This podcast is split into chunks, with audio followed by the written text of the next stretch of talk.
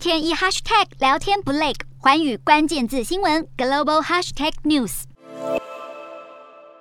美国总统拜登二十号就要启程访问南韩与日本，这也是他自去年一月就任总统以来首度造访亚洲。第一站南韩将聚焦在北韩频频射弹威胁。拜登计划和南韩总统尹锡悦讨论朝鲜半岛的安全和去核化。北韩三月试射洲际弹道飞弹，破坏停火协议后，美国和南韩都认为北韩可能进一步展开核武测试。外界也推测，可能会选在拜登访问南韩期间进行。除了北韩威胁，中国也在亚太地区扩大经济影响力。因此，拜登也将在亚洲行期间宣布推出印太经济架构，同时会见三星、现代、SK 和乐金等南韩四大财团领导人，建立涵盖半导体、电动车和电池等关键新产业的经济安全同盟。至于拜登访问日本行程，同样也聚焦在加强半导体研发和制造合作，深化两国的经济安全合作关系。拜登和日本首相岸田文雄预料将对先进半导体的制造和研发达成协议。